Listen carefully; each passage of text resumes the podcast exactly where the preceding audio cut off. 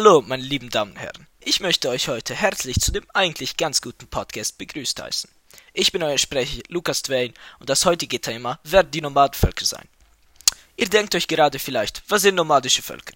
Ganz grob erklärt sind Nomadenvölker Gruppen von Menschen, die keinen festen Lebensraum besitzen, an verschiedenen Orten, die sie bereisen, wohnen. Der Ausdruck Nomade zieht sich aus dem altgriechischen Wort Nomas, was so viel wie jemand, der mit der Herde umherzieht, bedeutet. Dies wiederum geht zurück auf das altgriechische Wort Nomeos, was Hirte bedeutet. Das letzte Wort zieht sich aus dem altgriechischen Verb Nome, was das Weiden der Rinder auf den Wiesen beschreibt. Es gibt nomadische Völker, schon seit Ewigkeiten. Unsere Vorfahren, die als Jäger und Sammler bekannt waren, reisten auch ständig umher, da sie nach Tiere zum Jagen und nach guten Unterschlüpfen suchten.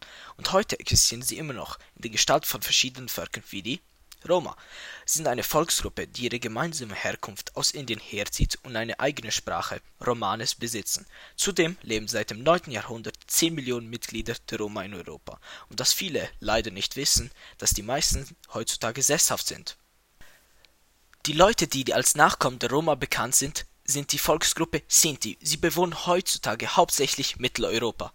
Dann gibt es noch die Jenischen, die in der Schweiz anerkannte ethnische Minderheit sind. Sie ziehen ihre Wurzeln aus Westeuropa und bewohnen heutzutage vor allem Deutschland, Frankreich, Österreich und die Schweiz. Aber genug von den langweiligen Wikipedia-Fakten. Um etwas Spannendes über die Völker für meinen lieben Zuschauer zu erfahren, habe ich mir ein Mitglied der Jenischen als Gast in den Podcast geholt. Hallo und nochmals danke, dass Sie kommen konnten. Hallo, hallo. Und Sie müssen sich nicht bedanken. Ich mache so etwas immer gerne.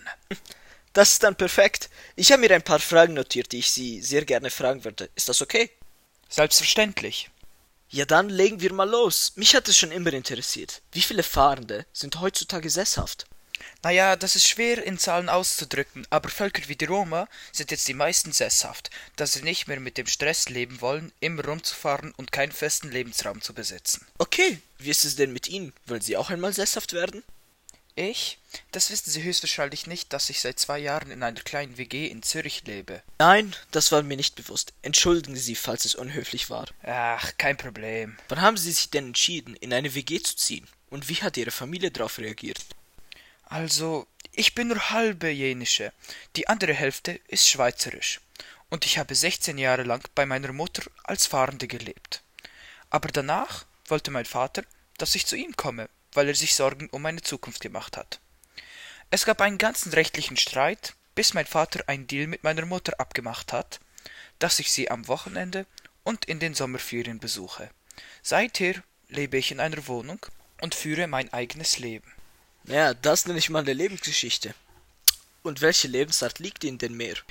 Naja, beide haben ihre Vorzüge, aber manchmal ist mir das Stadtleben zu langweilig.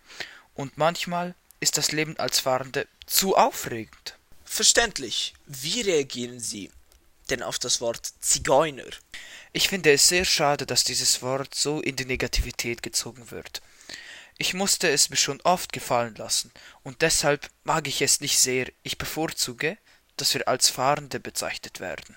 Wirklich? Ich hätte nicht erwartet, dass es so viel Negativität in Ländern wie der Schweiz gibt.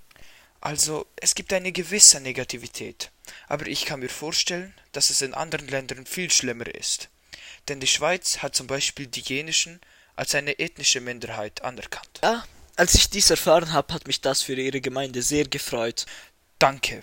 Hatten Sie denn schon Kontakt zu Fahrenden? Ich? Äh, jein, also ich habe in meinem Freundeskreis leider niemanden, der sich als Fahrender identifiziert, aber ich hatte schon viel Kontakt zu Fahrenden außerhalb. Okay. Woher stammen Ihre Eltern eigentlich her? Mein Vater ist Schweizer und meine Mutter, die Fahrende ist, stammt aus Tschechien. Ein sehr interessanter Mix. Haben Sie denn einen Job? Tut mir leid, falls diese Frage etwas unhöflich ist. nein, nein, kein Problem. Denn ich arbeite als Kaufmann in der Firma meines Vaters. Oh, wirklich? Das freut mich sehr für Sie, denn ich glaube nicht, dass alle Fahrende solche Berufe ausüben. Ja, da haben Sie leider recht. Da die Fahrenden immer beim Reisen sind, gibt es für die Kinder kaum Bildung und sie verdienen ihr Geld meistens mit Berufen, die man heute kaum noch ausübt.